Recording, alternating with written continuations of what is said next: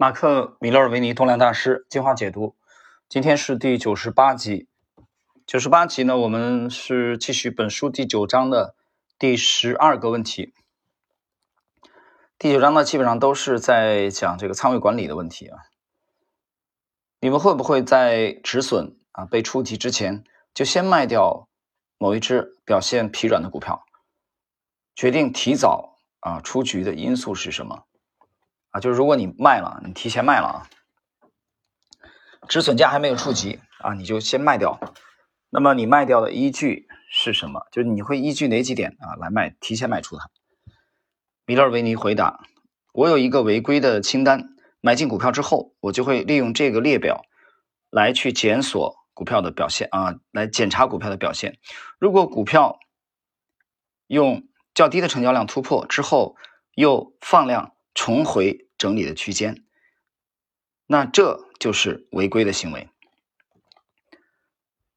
三四个递减的低点，并且没有任何支撑的行为，也算是违规。三四个递减的低点啊，这个从它的字面意思来理解，就从左向右三四个股价啊，逐渐的这个重心逐渐降低的这个低点。然后没有任何支撑行为，这也算是违规。第二种情况，接着突破之后，价格收在二十天均线之下，或更糟的五十天均线之下，是另一种违规行为。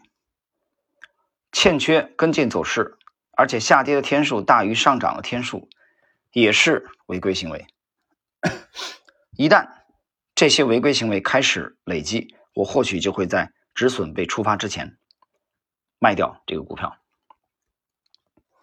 呃，戴维瑞会的，我有时候会基于某些因素啊，在止损被触及之前就卖出股票，整体市况可能正在逆转，或某一类的股票呈现迹象，表示情况已经改变，也可能是因为该股票的相对强度已经大大不如以前，而现在我找到了另一些表现好的股票，决定把资金转移过去，我愿意给予股票多一点时间来发动它们的走势，但我不希望把资金搁在某一只。即将进入长时间整理的股票，大盘虚弱往往是主要因素，但也可能只是某一类的股票呈现疲软，或者太多的股票因为盈利报告公布而集体暴跌。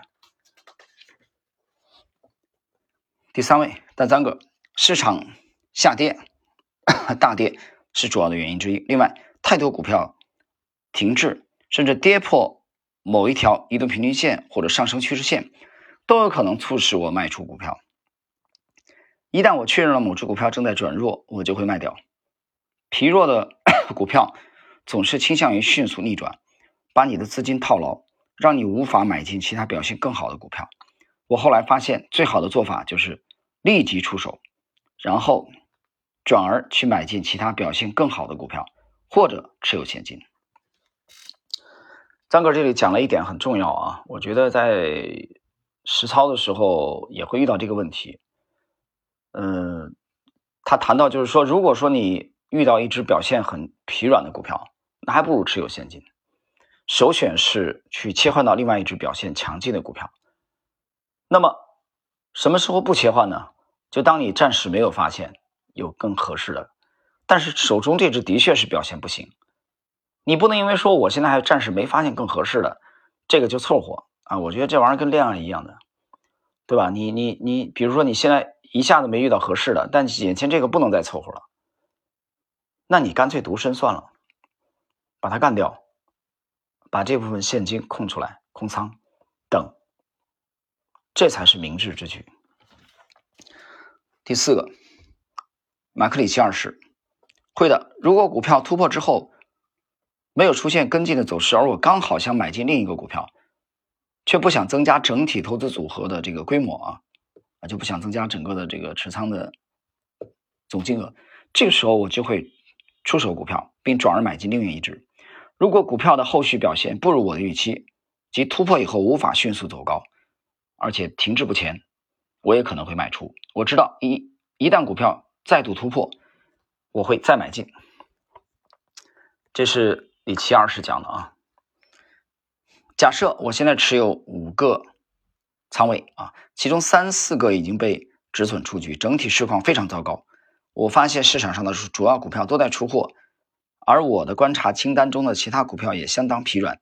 这种情况下，我可能决定转而持有现金，即使剩余的持仓还没有触及止损，我也会提前卖出。就是他很看重整体市道的强弱啊，他的跟踪的清单里边啊，比如五个已经都卖掉三四只了。啊，都已经卖掉三四只了，被止损了，而且评估整体市道比较弱。这种情况下呢，李琦就会考虑空仓。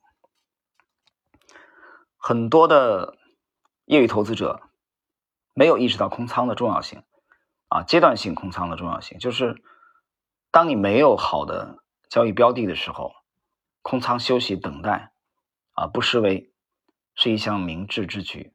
我们讲了有这个原因，就有人总是觉得我会错过机会。他说我怕踏空啊，突然发动行情了，大行情。我觉得其实大行情来了，你的整体的境界啊，认知没有到那个程度，你兜兜转转，最终还是不赚钱啊。赚钱也只是曾经赚过而已，对吧？只是上帝暂时放在你那里，后边还会取走，就这道理。